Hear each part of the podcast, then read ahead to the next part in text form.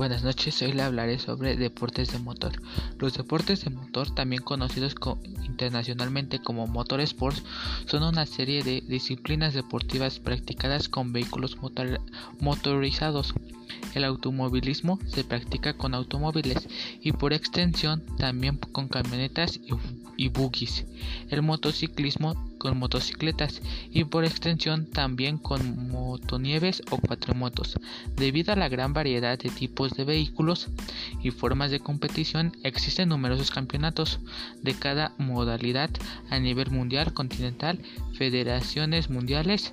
Los deportes de motor están expresamente excluidos de los Juegos Olímpicos, aunque se practicaron eventos de este tipo como exhibición en los Juegos Olímpicos de París de 1900. Uno de los ejemplos de, juegos es el automovilismo. Es uno de los deportes de motor más conocidos en los vehículos usados como coches o camionetas especialmente fabricados para las carreras. Otro deporte es el motociclismo. En todos los casos se emplea una motocicleta para competir.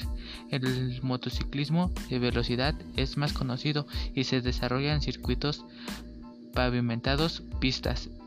Motonáutica es otro de los ejemplos. Forma parte de los deportes de motor y pueden competirse en motos de agua o en lanchas motoras.